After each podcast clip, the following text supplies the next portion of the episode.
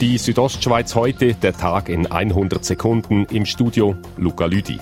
Der Dopingkonsum ist offenbar auch in Chur Realität, wie RSO von Insidern weiß. Und dabei gibt es auch Gewinner, wie Arzt Beat Villiger sagt. Die Bodybuilding Center sind da interessiert, dass ihre Kunden rasch an Muskulatur zulegen und darum hat es ein ganzes Netzwerk. Die größten Churer Fitnessstudios wollten jedoch auf Anfrage den Dopingkonsum nicht bestätigen.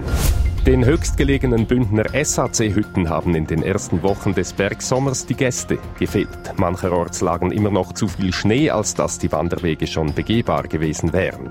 Ursula Hofer etwa, die Hüttenwart in der Lijana-Hütte im Unterengadin, hat deshalb aktuell ein Loch in der Kasse. Wir haben jetzt vielleicht um 50 Prozent weniger gehabt die ersten zwei Wochen. Die Engadiner Straße zwischen Breil und Zernetz muss vor Lawinen gesichert werden. Neu nicht mehr vom Helikopter aus, sondern mit fix installierten Sprengmasten, erklärt Can-Klaus Feuerstein vom Amt für Wald- und Naturgefahren. Es ist eine relativ kleine Sache, es müssen nur vier Betonsöckel gegossen werden und dann werden die ähm, Sprengmasten dort drauf installiert. Das ist ein runder Monat Arbeit. Ab August sollen die Masten installiert werden.